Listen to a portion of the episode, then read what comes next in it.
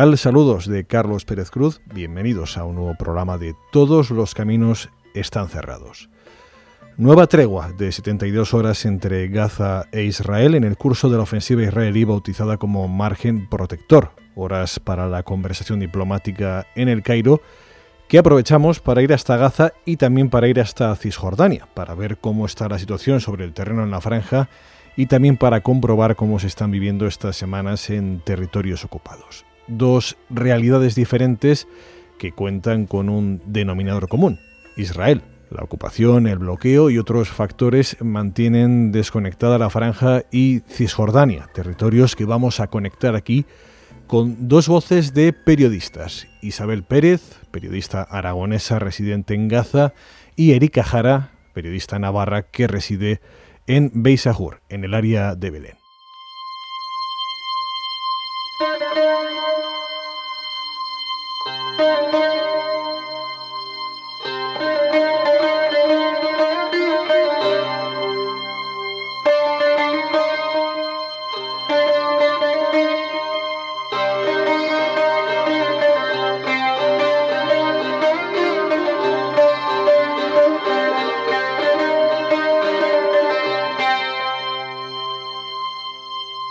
Isabel Pérez Gaza, ¿qué tal? Buenos días.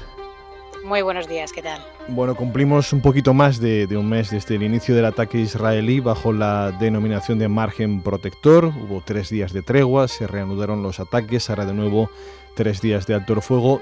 Desde la posición palestina, Isabel ya se había avisado, sin final del bloqueo no hay tregua. ¿Es una postura compartida por la población de Gaza o un mes de devastación quiebra incluso la voluntad de no ceder ante lo que es una petición legítima y humanitaria en todo caso? La población palestina, la verdad es que ya no tiene nada más que perder. Entonces, en esta batalla, por decirlo de alguna manera, en esta batalla lo dan todo. Por eso se posicionan indudablemente eh, al lado de la delegación palestina que pide el levantamiento completo del bloqueo y no le importa que esta guerra dure un mes más, según lo que a mí me han contado. Personalmente varias familias, madres, eh, padres, eh, abuelos, ancianos, que ya tienen una experiencia de varias guerras e intifadas pasadas, todos están de acuerdo en que es ahora o nunca el levantamiento del bloqueo y por tanto están dándolo todo en esta batalla, aunque ellos no estén en el frente de batalla, pero sí que son los más afectados. Algunos han perdido las casas, han perdido el trabajo, han perdido todo lo que tienen debajo de los escombros, su dinero, han perdido sus hijos, sus madres, sus padres. Así pues, la verdad es que es generalizado. Todos quieren eh, o seguir adelante con esta guerra o levantar el bloqueo. Así que intuyo más o menos ya la respuesta a la siguiente pregunta, porque uno de los objetivos detrás del bombardeo indiscriminado de Gaza por parte de Israel, bueno, podría ser buscar que la población se vuelva contra Hamas y lo señale como culpable de la continuidad de esos bombardeos por no detener el lanzamiento de cohetes hacia Israel. Así que si ese fuera uno de los objetivos, ¿cuál es el resultado? La verdad es que el resultado no es el que esperaba Israel. Efectivamente, es una táctica más dentro de la estrategia de propaganda que intenta realizar Israel contra Hamas.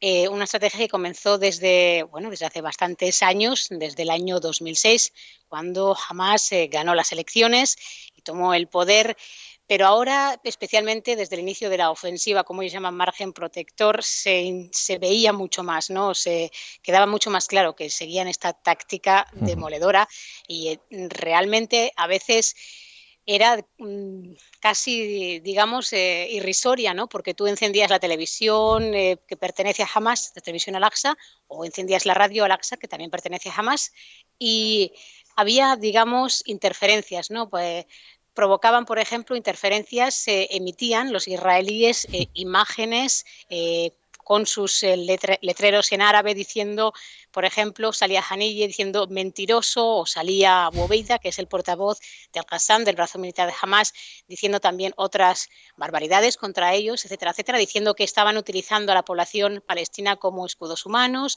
y también, además, utilizaba otra táctica que es eh, el lanzamiento desde el aire de octavillas. ¿no? Eso se ha perpetuado durante estos, estos 36 días de, ofensiva militar contra la Franja de Gaza en varias ocasiones y la mayoría de ellas se puede decir que eran octavillas eh, amenazantes que decían eh, si sabes dónde se encuentran, decíndoslo.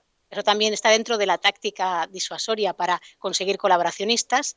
De hecho, en esta guerra parece ser, según ayer leía en la prensa palestina, no solamente la prensa afiliada a Hamas, sino también la de la autoridad palestina, decían que los, que los colaboracionistas estaban cayendo y que eran cada vez menos. Después de la ofensiva de 2012, que duró solamente ocho días, Hamas se encargó muy bien de buscar quiénes eran esos colaboracionistas y pues eh, encerrarlos en la cárcel, les, digamos, les invitaba a, presentarse ellos, les, eh, les, prometían que no iban, a, pues, no iban a ejecutarles, no iban a tener la pena capital, sino que simplemente iban a pasar varios años en la cárcel. Y también después de eso mm, se, les daría, digamos, una ayuda psicosocial con grupos que existen aquí en la Franja de Gaza para ayudar a las familias de los colaboracionistas, pues a no ser un estigma dentro de la sociedad palestina, porque obviamente lo son. Eh, así pues, todas estas tácticas juntas parece ser que han fracasado, a grosso modo. Israel culpa a Hamas de la muerte de civiles, incluidos los más de 400 niños. Según esta teoría israelí, la población de Gaza estaría bajo secuestro de Hamas. Podríamos deducir que para Israel la población gazatí sufre una especie de síndrome de Estocolmo que le hace cómplice de sus captores. Sí, según eso sí, la verdad es que los israelíes siempre juegan un poquito con estas teorías nacidas en Occidente, en las cuales eh, solamente podemos quizás asumir eh, los occidentales, pero los árabes, los palestinos aquí, obviamente todos están bajo la misma, la misma soga del, bloqueo y al fin y al cabo, y vuelvo a repetir, en los asesinatos de niños, después de asesinar a sus hijos, las madres a mí me decían, la resistencia palestina, y eso es un entrecomillado, la resistencia palestina está haciendo bien su trabajo y queremos que sigan lanzando cohetes y defendiéndonos aquí en la franja de Gaza. O sea, fíjate, a pesar de la tragedia de perder a un hijo o verlo en las peores circunstancias que tú puedas ver, puede morir tu hijo bajo los escombros, puede morir tu hijo disparado, pero no hecho pedazos, no con el cráneo abierto como muchas madres o muchos padres están viendo. Así pues, a pesar de esa bestialidad, de esa muerte tan inhumana eh, y sin sentido, a pesar de eso, las, en general, la mayoría de todas esas familias apoyan que las facciones armadas eh, sigan adelante. A jamás no le importan las muertes de civiles, incluidas las de niños. La nuestra es una cultura de vida, la de ellos es la de muerte, dicen algunas voces desde Israel, no solo desde Israel. ¿Está jamás su brazo armado y otras milicias satisfecha por la muerte de civiles? ¿Celebra la muerte de familiares, amigos, vecinos? No, la verdad es que la cultura, como tú dices, occidental es muy diferente aquí a la, oriental, a la árabe, donde todo, digamos, se ensalza a los mártires, y no son muertos, todos son mártires, todos son caídos y eh, bajo la gracia de Dios y todos van directamente al cielo. Los niños, por supuesto, también, a pesar de que no estén en el campo de batalla, pero aquí no se está celebrando absolutamente nada. Hay un silencio. Eh, la gente entierra a sus muertos, ha enterrado durante estos 35 días a sus muertos como ha podido, corriendo, por, eh, debido a las bombas, los bombardeos, los ataques de artillería pesada. Ni siquiera los combatientes que han sido enterrados, porque los han sido de, de todos los muertos, 1941 muertos, porque esta mañana ha sucumbido a sus heridas otra niña, o sea, serían 1941 muertos. Todos esos son 84% civiles, según el Centro Palestino de Derechos Humanos, el PCHR, que también es crítico con el lanzamiento de cohetes palestino, o sea, digamos, es una fuente objetiva, neutral. 84% civiles, el, el, el cómputo restante serían los combatientes. En ningún momento se ha ensalzado en ningún entierro estos cuerpos de combatientes. No ha habido ninguna celebración y todo se ha asumido, digamos, en un velo eh, silencioso y triste, porque al fin y al cabo eh, seguramente jamás tampoco esperaba que Israel fuera a atacar tan directamente a la población civil. Hace unas semanas, Isabel, al principio de esta operación israelí, me decías que de alguna manera te sentirías más segura alojada junto al resto de periodistas internacionales en vez de, como es tu caso, trabajando con la prensa palestina. De hecho, el edificio en el que se encuentra tu oficina fue bombardeado hace unas semanas. Ningún periodista internacional sobre el terreno ha dicho sentirse utilizado como escudo humano por Hamas. Es una afirmación israelí.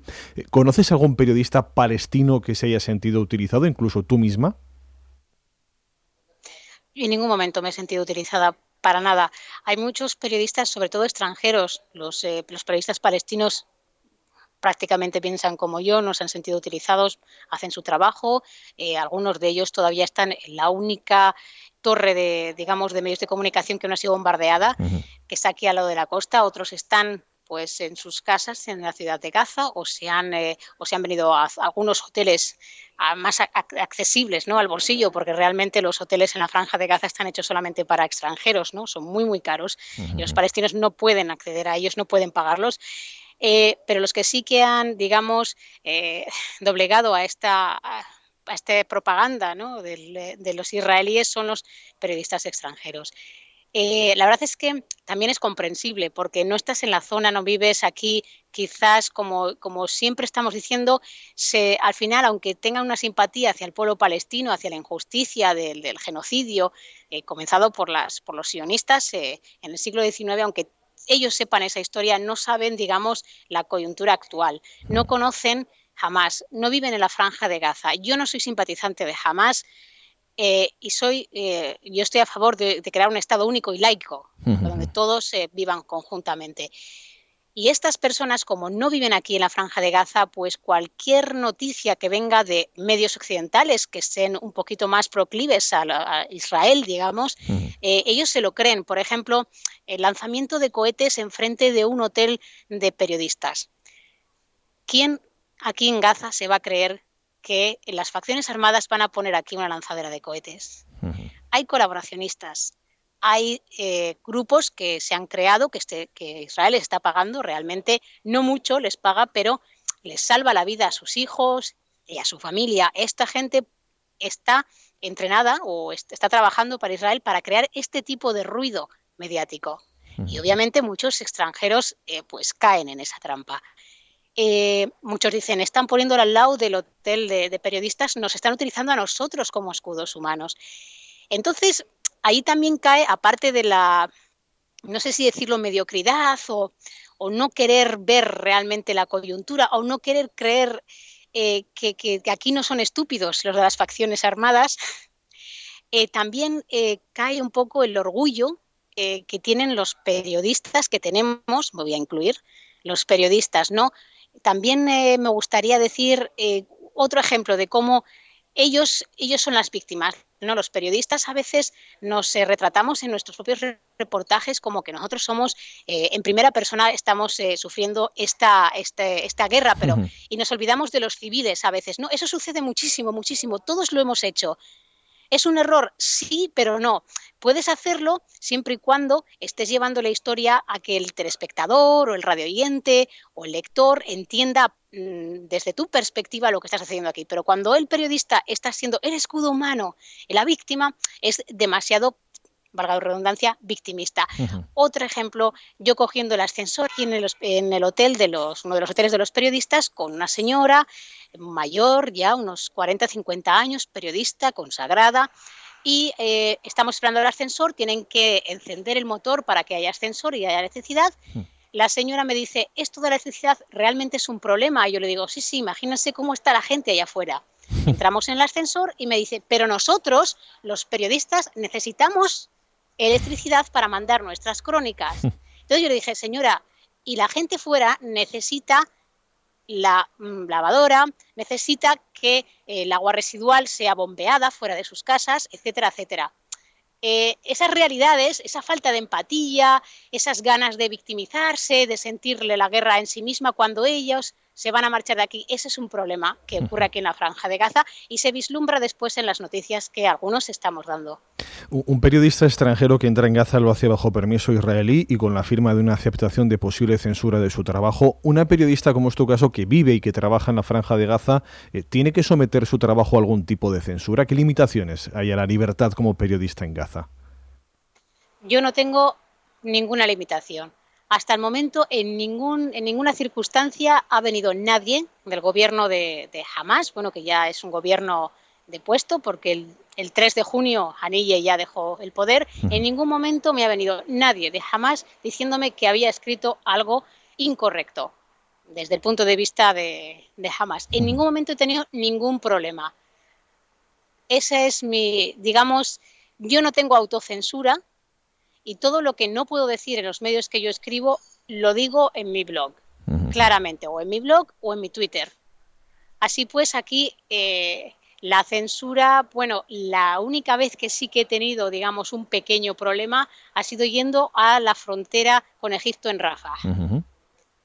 Es la única vez que he tenido problemas, obviamente los egipcios, el Barat, el Servicio de Inteligencia egipcio, es conocida ¿no? por, por tener eh, fuertes eh, lazos también con la compañía de telecomunicaciones palestina bajo, digamos, la orden de, del gobierno de Israel y a través de, bueno, pues llamadas telefónicas, etcétera, etcétera, amenazantes, ahí sí que he sentido el, el acoso, pero no es la primera vez y la verdad es que a mí esto, esto a mí no me va a parar eh, lo que yo tengo que hacer aquí en la franja de Gaza.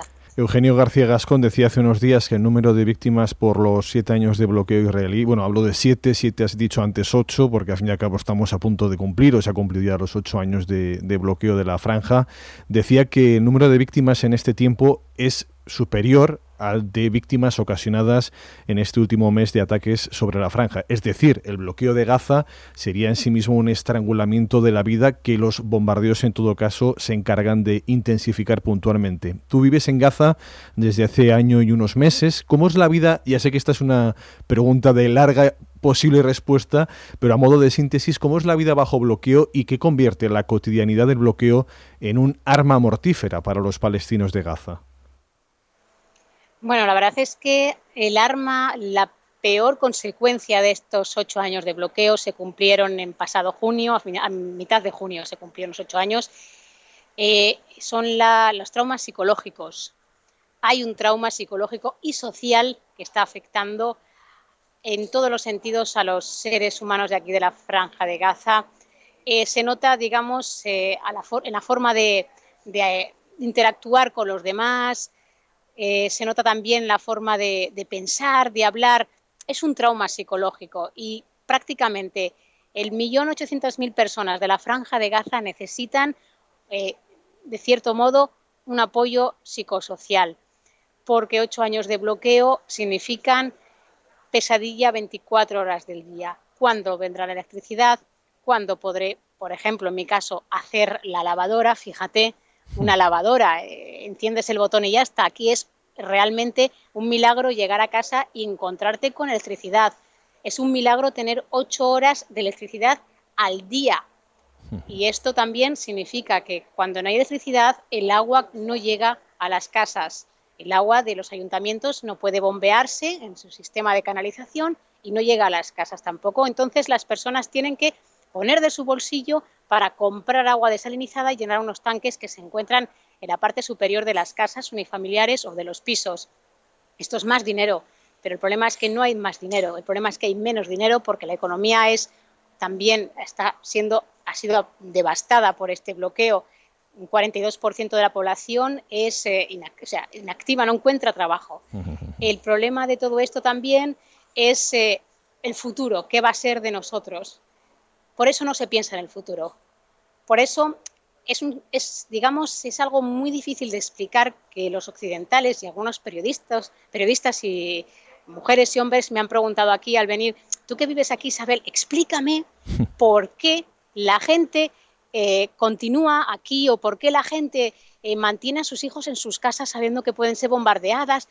Y yo digo, mira, eso no lo vamos a entender nunca ni tú y yo, pero es una especie de resistencia es una especie de resistencia y estos ocho años ha sido resiliencia total de la población palestina.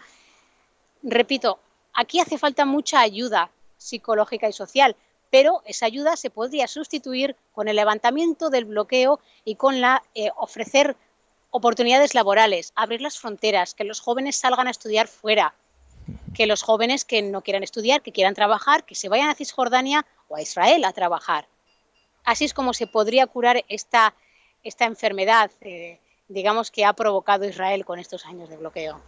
Entre la tregua firmada tras la operación Pilar Defensivo de finales de 2012 y el inicio de margen protector hace unas semanas, vaya nombrecitos por cierto, Israel habría violado esa tregua en cerca de 200 ocasiones, mientras desde Gaza se habría hecho en unas 75. Hablo, insisto, desde el final de Pilar Defensivo hasta el inicio de Margen Protector. Bueno, cuando la violencia no es espectacular, deja de ser noticia. Para quienes no siguen de forma cotidiana lo que sucede en Gaza, ¿cómo son esas violaciones del alto fuego? ¿En qué medida hay una violencia permanente, aunque sea, llamémosla, dosificada?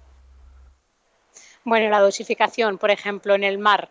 Los pescadores supuestamente después de 2012 podrían acceder a cuatro millas en facto de la costa. Dijeron seis, totalmente es una, es, una mentira total, cuatro millas de la costa, ¿vale?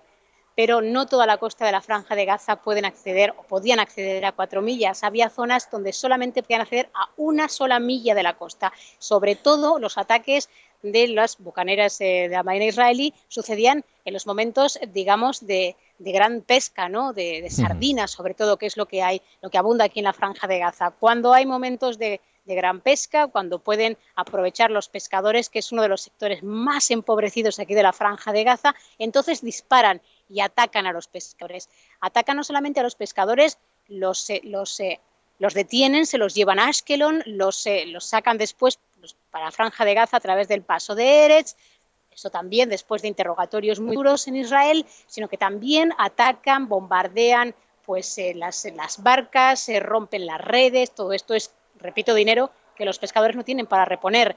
En una barca, de una barca pescadora pueden vivir 25 personas, prácticamente, mínimo viven 25 personas, eso en el mar.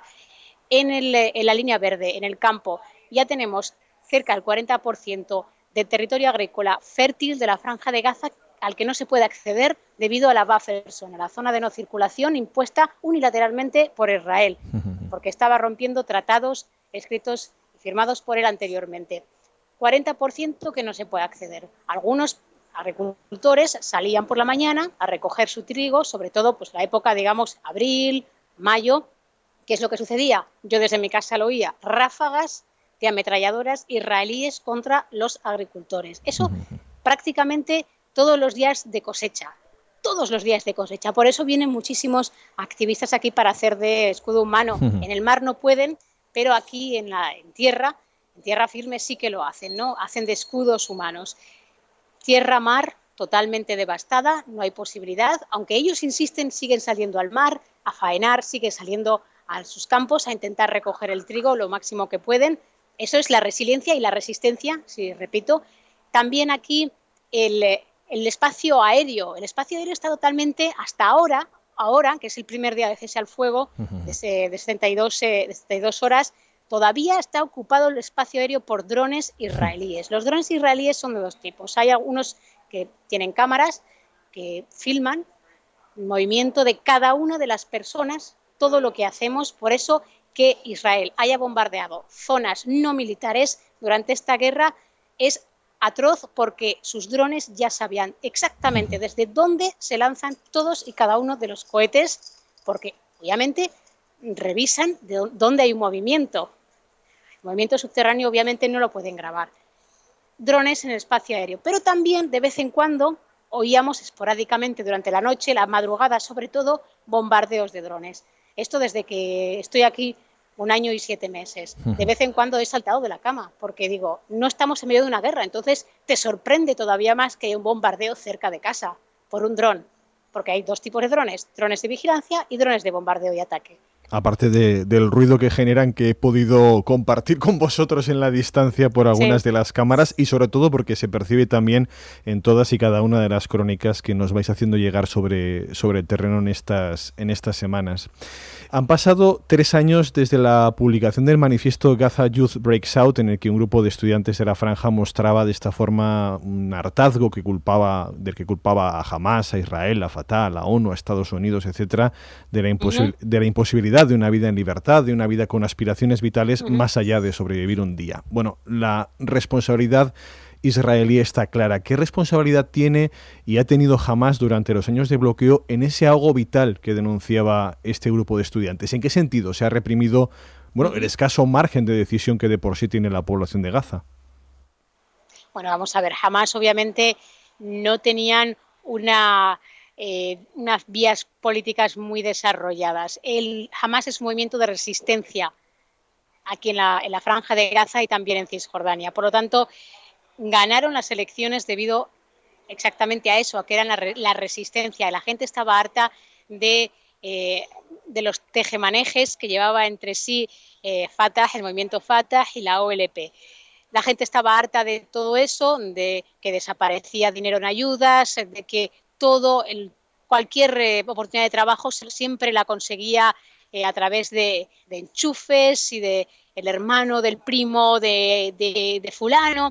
Todo esto era así durante la época de Fatah aquí en la franja de Gaza. La gente estaba harta, votó jamás, jamás salió eh, vencedor en esas elecciones y jamás no tenía desarrollado muy bien cuál, cuál iba a ser su política. No lo ha hecho bien del todo, pero yo tengo que admitir que ocho años de bloqueo, administrar ocho años de bloqueo, tiene que ser muy duro siempre y cuando eh, no estén colaborando con Israel como el movimiento de Fatah y Mahmoud Abbas. Así pues, hay que tener en cuenta esas dificultades, pero sí es verdad que han fallado en muchas otras, muchas prohibiciones, sobre todo los dos primeros años fueron prohibitivos para todo aquel que quisiera ondear eh, cualquier otra bandera de cualquier otro partido, estaba prohibido, sobre todo la amarilla de Fatah. Eso es una equivocación. Los jóvenes eh, que protestan como tú has dicho hace tres años con ese manifiesto, protestaban, eh, hay que estar atentos, protestaban frente a todo y tienen razón. Totalmente, estoy totalmente de acuerdo 100%. Jamás no es la solución. Fatah tampoco es la solución. Obviamente, todo bajo el yugo israelí. Lo que es ahora necesario es la unidad de las facciones palestinas. Y es lo que se estaba intentando hacer hasta que Israel estalló esta guerra contra la franja de Gaza. El 2 de junio se eh, anunció este gobierno de unidad nacional que iba a formar un gobierno tecnócrata que al final no ha podido entrar en funciones porque obviamente no ha habido tiempo y ahora está todo, digamos, un poco revuelto, pero ya lo están retomando. El mejor ejemplo que estamos teniendo ahora es en el Cairo. Ahí tenemos una delegación con todas las facciones representadas, incluida la yihad islámica, que no es una facción política. Es la única facción que no es política, ellos mismos lo dicen, ellos solamente son combatientes pero ellos también están ahí presentes. Por lo tanto, está sucediendo algo histórico y esperemos que logren levantar el bloqueo y también que logren que finalmente el gobierno de Israel acepte de una vez por todas las demandas, porque son derechos del pueblo palestino, y así podamos ver aquí una prosperidad, aunque falta mucho para llegar a una prosperidad eh, al 100% entera, pero bueno, sería un gran paso para todos los palestinos. Uno de los lamentos más frecuentes de la población palestina, ¿dónde están nuestros hermanos árabes? Egipto se ha erigido como principal instigador de la negociación, pero Egipto es corresponsable de que Gaza haya permanecido sellada prácticamente y no se haya podido evacuar a la población civil estas semanas. Tú que has vivido, creo, en Egipto, eh, ¿tienes respuesta a esa pregunta? ¿Dónde están nuestros hermanos árabes? Realmente los hermanos árabes eh, muchos, el pueblo, el pueblo árabe tiene muchísimos problemas ya de por sí, hmm. con tantos levantamientos, revoluciones contra eh, diferentes dictadores. Egipto, sí, efectivamente, no solamente es responsable, mm, digamos un 80%, porque no ha abierto la frontera de Rafah ni ahora ni hace años, ya desde la época de Mubarak, no la abría constantemente como debería haber hecho, sino que también era supuestamente porque ya nos deja el supuesto, eh, la duda, digamos, aunque él ha afirmado, es el garante de que los cese al fuego entre Franja de Gaza e Israel se cumplan. No ha hecho nada. absolutamente nunca ha condenado ninguna violación de cese al fuego por parte de Israel. Pero sí ha disparado contra pescadores que se, palestinos que se acercaban al sur, a las costas de la franja de Gaza en Rafah. Así pues, hay que poner en duda Egipto, sí. Hay que, hay que dejarlo muy en duda al resto de los eh, países árabes, sobre todo la Liga Árabe, también. Pero también hay que comprender hay que quitar, hay que poner aparte el pueblo árabe, ¿no? El pueblo árabe no es el, gobierno, no son los gobiernos ni las dictaduras árabes. El pueblo árabe, yo diría que en su mayoría están con el pueblo palestino. Cuando la prensa internacional se va, ella sigue allí, es la información diaria que nos llega desde Gaza, gracias a la voz de Isabel Pérez, a quien hay que seguir, porque insisto, cuando las armas o la espectacularidad se apaga, Isabel Pérez sigue contándonos qué significa la vida bajo bloqueo. Ya sé que los periodistas no son em, la materia de interés o no debería serlo, pero llevas un año y siete meses allí, ¿por qué no puedes salir? Bueno, la verdad es que eh, digamos que soy una palestina ya, por lo tanto, yo, y sobre todo porque entré, bueno, soy una palestina más, vivo aquí, entré por el paso de Rafa, pero sobre todo, digamos, puedo salir, pero el problema estriba en que no podría volver a entrar. Yo aquí entré a través de un túnel con la imposibilidad de eh, pues utilizar un contrato de matrimonio, porque yo estoy aquí casada en la franja de Gaza fue imposible entrar vía legal, entonces entré vía ilegal, como hubiera hecho cualquier persona, no hace falta ser valiente, porque en el túnel vi familias de abuela, hijo, madre y padre entrar también tranquilamente, despacito, pero deprisa, digamos. Y después, obviamente, entré vía legal por Rafa después de hacer los papeles. Por eso mismo no puedo salir, porque sé que no podré volver a entrar hasta que esto se arregle, hasta que Rafa se abra eh, más horas, no hagan falta eh, hacer malabares, no haga falta sobre todo pagar sobornos a las autoridades, a los policías de la frontera egipcios. Y bueno, la verdad es que yo me niego a salir de aquí sin mi compañero. Si él no puede, yo tampoco salgo. Me parece injusto y como nosotros además no somos un caso excepcional, ¿eh? hay muchísima gente que necesita salir mucho antes que nosotros, enfermos de cáncer, por ejemplo. Así que eso es lo que tenemos. Isabel Pérez, te agradezco muchísimo este ratito que nos has dedicado y te dejo volver a las, a las labores sobre el terreno, que hay 72 horas en las que hay mucho que hacer y veremos a ver cómo se resuelve estas negociaciones del Cairo. Un fuerte abrazo, muchas gracias Isabel. Gracias a ti, saludos.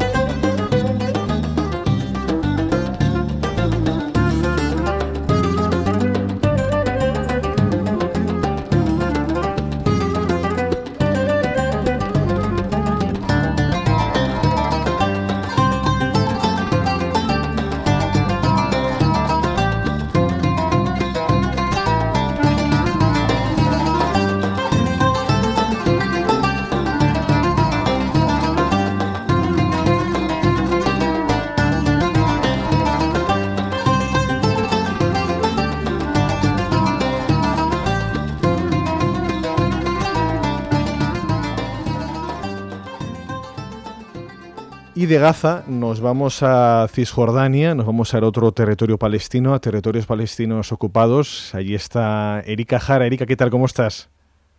Hola, buenos días. Estás en Beisajur, ¿verdad?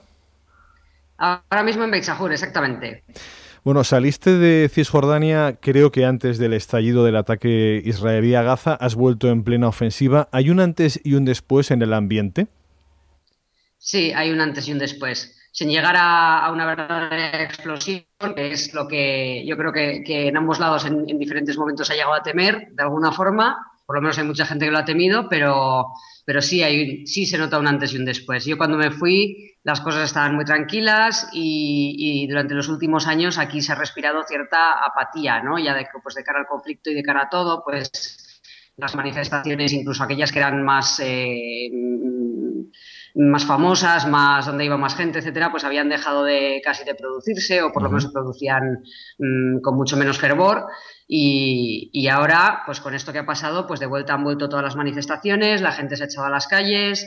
Eh, mm, de hecho, una de las cosas que ha cambiado es ver eh, el apoyo que mucha gente alrededor del mundo ha prestado a, pues, a los palestinos por lo que está sucediendo. Ha habido manifestaciones alrededor del mundo y eso ha sorprendido muchísimo a los palestinos porque de alguna forma ya sabían que tenían la, simpatía de la gente y a lo mejor no de los gobiernos, pero el verlo en la tele, el verlo en Internet, que la gente sale a la calle en París, en Chicago, en Barcelona, en todas partes, pues ha animado a muchos a decir, bueno, pues algo tendré yo también que hacer, o a unirse a una manifestación, o de repente pues eh, decir, venga, pues me uno con todas mis fuerzas al, al, movimiento de boicot, que aquí es bastante difícil, realmente, pues porque en, en, Barcelona o en Pamplona, pues puedes tener un montón de productos en las baldas, pero aquí pues no, son, no, no, hay mucho donde elegir. Entonces, quieras que no, en la decisión en un momento de decir ahora boicoteo, pues es bastante difícil también. Entonces, sí, yo incluso en en, digamos, en el, incluso en el ámbito doméstico la gente ha cambiado, la gente está, mm, por lo menos,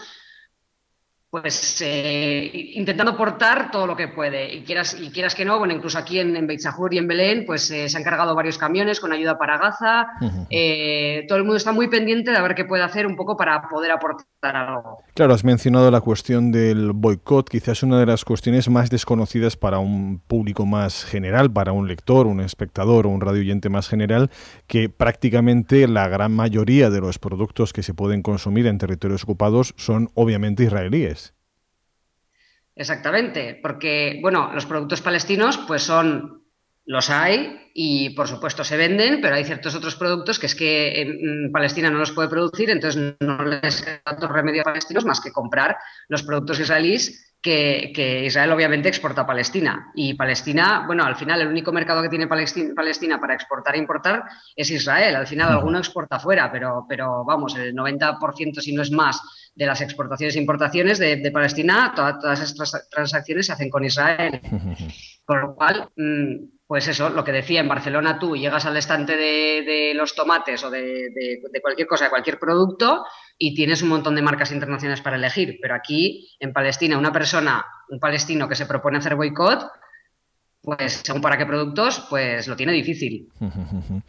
Hasta el momento en que estamos teniendo esta conversación son 19 los fallecidos por disparos israelíes en Cisjordania, entre ellos varios menores. En junio fueron más de 400 los detenidos por Israel en el curso de lo que el gobierno de Netanyahu eh, justificaba como la búsqueda de los tres israelíes secuestrados que finalmente habían resultado asesinados. Bueno, elementos que han agitado quizá como hace mucho que no se producía esta parte de Palestina. Se llegó incluso a mentar una tercera intifada ¿Más deseo de algunos que posibilidad real? Mm, pues sí, más bien sí, porque, bueno, lo primero, han muerto ya, como decías, 19 personas. De todas formas, hombre, eh, la cifra se ha ampliado con respecto a otras épocas igual en las que la cosa está más tranquila, se ha ampliado algo, pero también hay que decir que muchas veces, ahora mismo, como andan todos los medios por aquí, cubriendo lo de Gaza, etcétera, pues ya de paso también cubre lo demás. Pero sí que es cierto que hay veces que se ignora bastante porque durante el año también se producen este tipo de muertes. Durante el año también hay manifestaciones, también hay eh, gente que muere, gente, pues uno aquí, uno allá, pero claro, eso los medios en ese momento no lo cubren. Entonces, querría simplemente dejar constancia de ese hecho, ¿no? Que ahora parece, ¡buah! 17 muertos desde que empezó lo de Gaza. No, no, es que cuando no hay Gaza también sucede. Sin más. Y luego, la tercera intifada. Pues mira, al principio sí que, sí que hubo un momento en que, en que la gente pensó que realmente mm, Cisjordania se podía despertar. Pero, a ver, aquí se han, dado sentimientos contradictorios en Cisjordania. Por un lado, cuando la gente salió a la calle mm, con toda su rabia y empezó, empezó a haber manifestaciones de varios miles de personas como no se había visto desde hacía muchos años, porque sí que es verdad que había manifestaciones aquí y allá, en poblados contra el muro todos los viernes después del rezo, pero manifestaciones de miles de personas en Ramallah, de, miles de personas en Belén, de, cientos de personas en según qué pueblos, o sea, hacía mucho tiempo que no se veía. Mucho tiempo. Entonces, mucha gente pensó que quizá podría ser el, el inicio de la tercera intifada, pero aquí se han juntado sentimientos encontrados. Por un lado estaba la gente que sí, que quería ir a por todas, sobre todo los jóvenes, que digamos que igual han vivido mm, menos tandas de conflicto gordo, por así decir, pues eh, no sé, y luego están los mayores, que han vivido la primera intifada, la segunda intifada, igual algunos la guerra del 67, etcétera. Entonces, que están, digamos, un poco más frustrados, que, han vivido varias veces el. que, ya saben cómo funciona el juego y saben que, muy probablemente, si no, si no cambia un poco la balanza internacional, poco van a conseguir tirando piedras a los soldados, ¿no? Pero, claro, eso también entre las generaciones más mayores en algunos lugares no tengo el mundo, pero sí que yo he oído hablar de, gente pues, que le ha traído, o sea, el hecho de, este nivel de conflicto y, por ejemplo, el otro día que aterrizó aquí un cohete desviado de Hamas en Beit Sahur. Entonces, eso, eso revivió un poco algunas de las peores pesadillas de mucha gente ya de cierta edad. Entonces, eso también creó una especie de... Mm, vale, debemos darnos adelante con todo, porque para valientes los palestinos, eso es innegable, pero por otro lado decir, a ver, a ver hasta dónde... O sea, porque me vienen ahora mismo todos los recuerdos de todo lo que viví en la segunda intifada o en otros momentos que no sirvió para nada, entonces mm, a ver dónde nos estamos metiendo, ¿no? Es lo que te decía antes, de una manera o de otra, aunque hayas ido saliendo a la calle o, mandando dinero a Gaza o de cualquier otra manera, todo el mundo se ha volcado en la medida en que ha podido. La, La irreconciliable relación entre Fatah y Hamas pareció reconciliarse con la formación de un gobierno de unidad, excusa que llevó a Israel a dar por muertas las últimas sempiternas negociaciones de paz. La unidad palestina es quizá la mejor noticia en años para los palestinos. Ahora, en cierto modo en el aire por la situación en Gaza. Para que los oyentes se hagan una idea, ¿cuál es la implantación de Hamas en Cisjordania y cuál es la percepción que Fatah y Hamas tienen en la población? Bueno, jamás en Cisjordania prácticamente no existe porque mm, básicamente una de las cosas que se acordaron, bueno, se han acordado varias veces, se ha, acordado en Oslo, se ha acordado en la hoja de ruta, se ha acordado en los sucesivos mm, tratados o pseudotratados que han ido firmando. Una de las cosas que la, autoridad palestina acordaba era, eh, digamos, deshacerse del terrorismo en Cisjordania, o sea, reducir la violencia a cero. ¿Eso qué significaba? Pues entre otras cosas eliminar a Hamas y bueno, y la autoridad palestina encantada porque es su principal rival. Entonces, desde el momento en el que, digamos, se acordó eso, pues entonces eh, la autoridad palestina ha arrasado en Cisjordania por, por, vamos, o sea, todo lo que, todo lo que más. Por otro lado, tienes a los que a los parlamentarios de Hamas, cuando se, pues bueno, ya como todos sabemos, pues ganaron las elecciones Hamas, las elecciones parlamentarias, a los parlamentarios de Cisjordania los ha instalado Israel. O sea, los pocos que no se llevó la autoridad palestina por delante, pues se los llevó Israel. Entonces, jamás realmente Cisjordania está prácticamente muerto. Por otro lado, eh, en cuanto a la opinión de los cisjordanos con respecto a Hamas, en lo que está pasando ahora, pues hay gente a la que le gusta Hamas, hay gente a la que no. Pero en general, nadie puede negar, o nadie niega más bien, nadie niega que Hamas en esa guerra ha plantado cara a Israel. Pues a base de los túneles que se han descubierto, a base de, que, de llegar con los cohetes a un alcance que, bueno, que nadie, nadie pensaba que iban a llegar, ¿no? Y entonces hay un sentimiento como de respeto a Hamas. Igual puede que no, que a la gente haya gente a la que no le gusten sus ideas políticas, haya gente a la que no le guste mm, su manera de funcionar, que no le gustaría tenerlo de gobernante, pero existe ese sentimiento ahora mismo de respeto hacia Hamas por haber plantado cara y por haber mm, mostrado una valentía que de alguna forma la autoridad palestina al principio, cuando, cuando desaparecieron los tres colonos, no demostró. ¿Y cuál es la percepción de Fatah, de la Autoridad Nacional Palestina, en todo caso?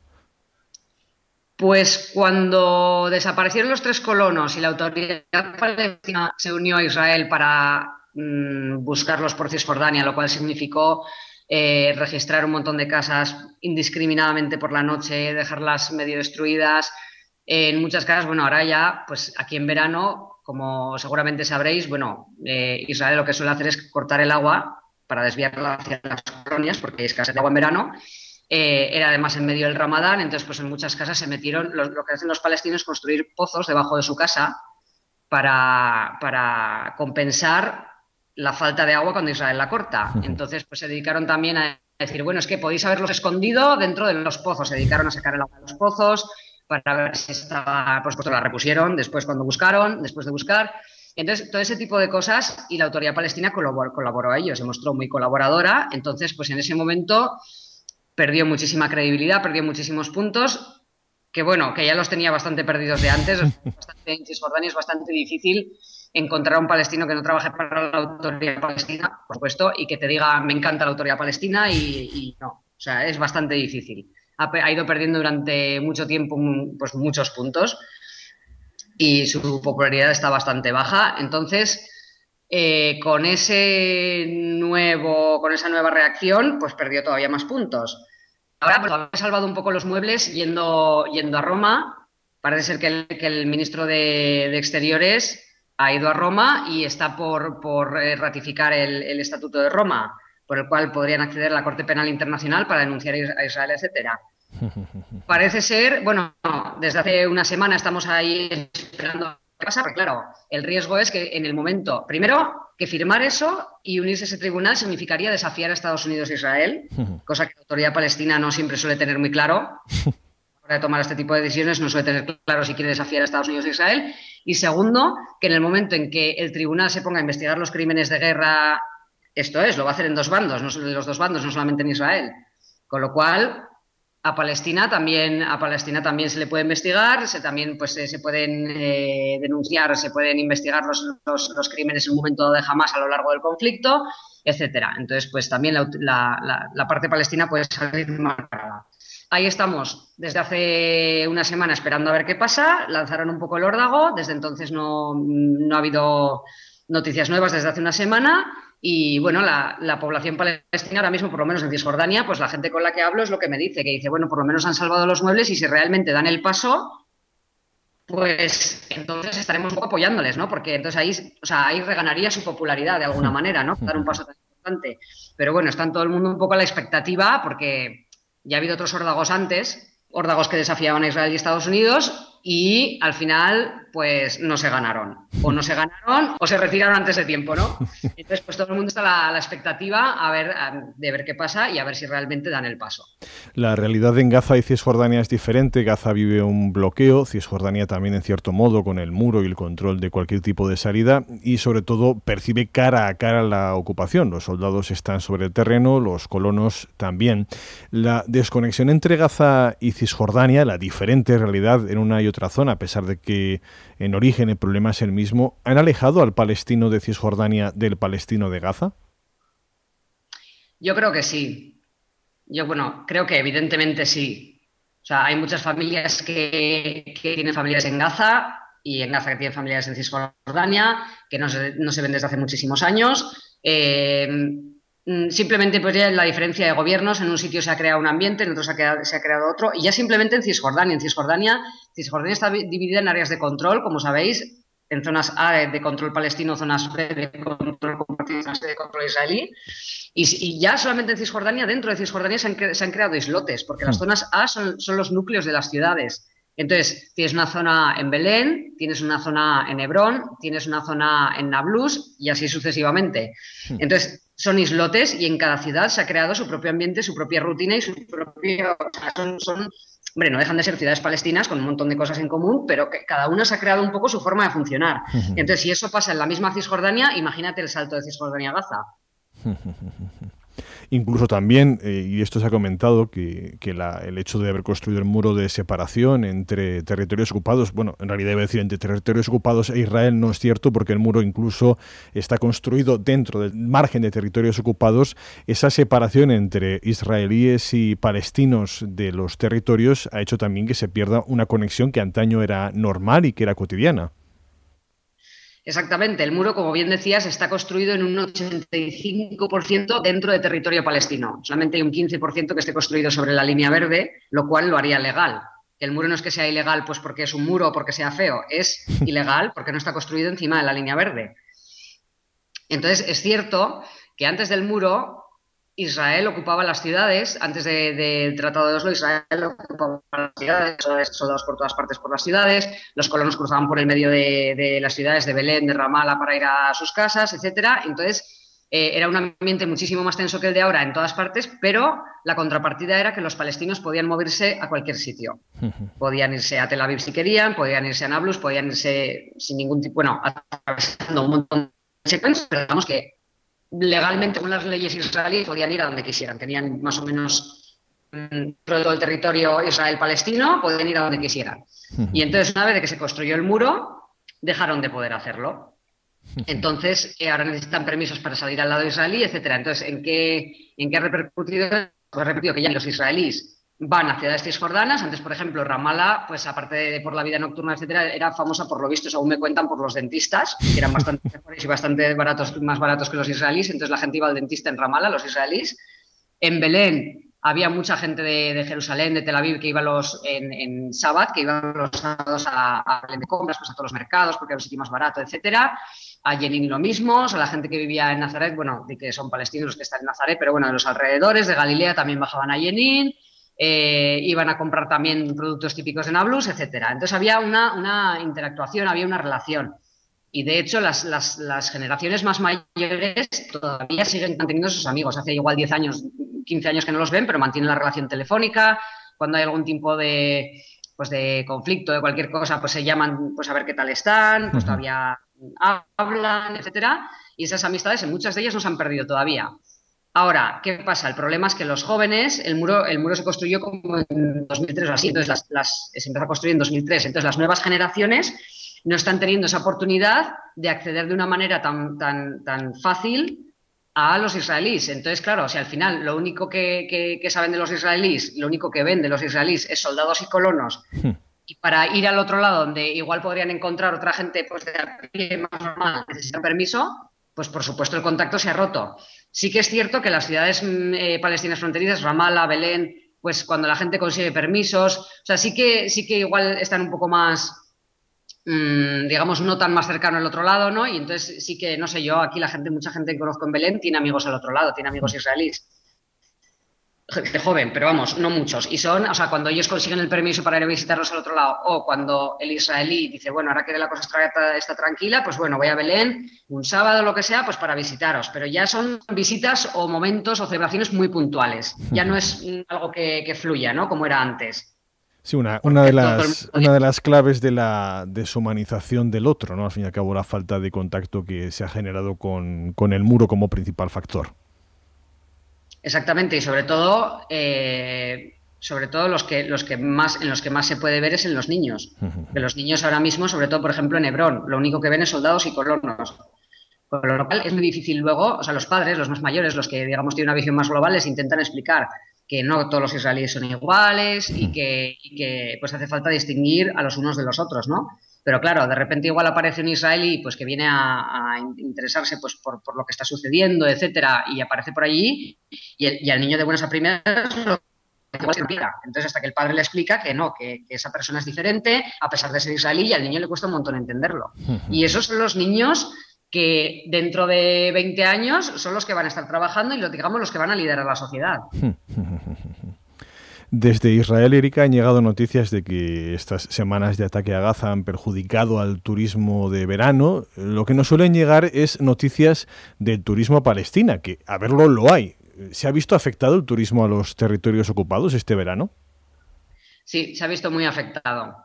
Se ha visto muy afectado. Aquí, eh, bueno, aparte, los pocos turistas que hay ahora mismo en Belén y en Jerusalén La verdad es que están disfrutando un montón porque no tienen ni que esperar colas ni, ni pegarse de codazos en los monumentos con nadie. Vamos, están encantados, pero sí que es cierto que, se ha notado un montón. Ha habido muchísimas cancelaciones. Eh, las, agencias palestinas, eh, tanto alternativas como, normales, pues eh, están ahora mismo un poco pues, mirando el techo porque hay un montón de grupos que han, cancelado. Eh, pues se nota también en las calles de, aquí de Belén, pues en la Natividad siempre hay grupos que van, que vienen visitando la iglesia de la Natividad, ahora no hay nadie, salvo, pues eso, lo que te digo, mochileros sueltos, algún grupillo pequeño, etcétera. Y en Jerusalén lo mismo, en las calles pues bastante desiertas, los, monumentos, pues, eh, el otro día estuve en el Monte de los Olivos, que normalmente te tienes que abrir paso hasta el mirador, pues poco menos que empujando a la gente, porque siempre hay como cinco o seis grupos, y nada, no había nadie. O sea, había pues ahí una pareja que se veía que había venido por libre, pues ahí mirando el paisaje y yo. Entonces, y se nota, se nota un montón, sí, sí. O sea, está, y sobre todo Jerusalén, que siempre está y ahora mismo se puede andar tranquilamente por las calles y no hay nadie. Entonces me, imagino que ha sido un duro golpe para, el turismo, para el turismo israelí también, pero también sobre todo para el palestino, que, en muchos casos la supervivencia de mucha gente depende de ello, bien sea por la agencia o bien sea por, por, las, por los, las tiendas de souvenirs o lo que sea. Una de las cuestiones en las que más sueles incidir, Erika, en quienes te conocemos, es que no todo en la vida palestina es dolor ni violencia, que es lo que transmitimos. Parecería incluso que los palestinos han nacido para morir, dado el retrato de muerte permanente que, que, comunicamos. ¿Cómo es la vida palestina en su cara más alegre, esa que quieres que conozcamos? Pues mira, los palestinos, yo a mí lo que me gustaría un poco transmitir es lo que a mí me llamó la atención la primera vez que vine, ¿no? Y, y se ha ratificado con el paso del tiempo, que es que los palestinos otra cosa no, pero alegría toda. Bueno, en, Gaza, yo no, en Gaza yo la verdad es que de Gaza no, no, puedo hablar mucho, digamos, del día a día porque yo no he estado, pero en Cisjordania la gente es alegre, es alegre de serie, ¿no? Por naturaleza. Entonces, vale, tendrá sus, malos momentos, tendrá sus momentos de, de, rabia, tendrá sus momentos de dolor, por supuesto. Pero en el día a día, si tuviésemos que vivir nosotros este día a día que viven ellos, no estaríamos así alegres ni de lejos. Y eso es, un occidental, no creo que aguantase esto. Y es una de las cosas que, me llamó la atención al venir, que a pesar de que puedan estar, eh, pues eso, ¿no? Machacados por la ocupación, que puedan tener sus opciones de futuro muy limitadas, a pesar de, pues eso, de depender de permisos, de que, de arrestos nocturnos, etcétera, nunca borran la sonrisa de la cara y se, se toman todo con buen sentido del humor, son muy creativos y eso para mí es lo que más significa. Entonces, eh, no sé, tengo un ejemplo. Por ejemplo, hace poco estaba hablando con, un, palestino que además justamente lleva una agencia de, una agencia de viajes aquí en Beit Decía, dice, mira, durante la primera intifada, no, perdona, durante la segunda intifada, cuando, cuando llegaron eh, los soldados israelíes a Beit Sahur y Beit Sahur, pues, eh, bueno, ¿no? Pues cada cual digamos, era activo como buenamente podía, pues hubo un momento en que Belén estaba sometida a toque de queda y eso, entonces entre idas y venidas me cuenta, este, esta persona que os digo, mm, palestina, me cuenta que, eso, que ya poco menos ya tenían al, al comandante, pues, eh, de, al comandante, de, o sea, al que guiaba, digamos, al que daba las órdenes a los, a, los soldados que estaban en Beit ya sabían quién era. Entonces, durante tuvieron de toque de queda, pues bueno, entraron los soldados mil veces a las casas, se llevaron todo, porque como además los de Beit se, negaron a pagar cualquier tipo de, de impuesto durante la primera intifada, pues vamos, los, los israelíes los, tenían, pues eso, ¿no? Un poco, porque en, la primera intifada fueron muy activos, pues los tenían un poco entre ceja y ceja, entraban en sus casas, se llevaban, ya destrozaban las casas por dentro, se llevaban a la gente restada y tal. Y un día, ya cuando ya la cosa iba un poco más, ya se iba tranquilizando, un día se encontró, eh, pues por las calles todavía bajo ocupación, se encontró, eh, este hombre que os digo, el palestino, se encontró al comandante. Y entonces vino el comandante y le dijo, ¿sabes qué es lo que más me fastidia? Y dice el palestino, ¿qué? Que a pesar de que os hemos cerrado las casas, os hemos reventado las carreteras, os hemos robado, o sea, no dijo robado, obviamente, o sea, hemos entrado en vuestras casas, nos hemos, nos hemos llevado todo, etcétera, paso los sábados por la tarde por las calles y, siento el olor a barbacoa. y entonces, claro, ¿Y qué parece? ¿Que porque vengas a ocuparnos y porque vengas aquí a intentar mm, destrozarnos la vida, qué te pasa? ¿Que, o sea, ¿piensas que vamos a, dejar de hacer barbacoas? Si no tenemos otra cosa que hacer, estamos en toque de queda, con lo cual yo invito a todos mis vecinos a hacer una casa. Entonces, ese es el espíritu, ¿no? O sea, nunca decae, nunca decae y siempre eh, intentan sacar algo bueno de donde, donde podrías pensar que no lo hay, ¿no? Entonces, eso para mí les otorga una dignidad increíble. Pues con, esa, con ese olor a barbacoa de la, de la resistencia palestina nos vamos a quedar, Erika. Te agradezco mucho que hayas dedicado estos minutos a explicarnos en este momento la situación en Cisjordania cuando toda la atención prácticamente está concentrada en Gaza. Erika Jara, periodista que está viviendo allí en Palestina durante, bueno, ya ibas ya unos cuantos años, ¿no? Sí, cerca de cinco años, sí. Bueno, pues Erika Jara, que lleva cerca de cinco años viviendo en Palestina conoce perfectamente a la sociedad. Gracias por este, por este tiempo que me has dedicado. Gracias a ti.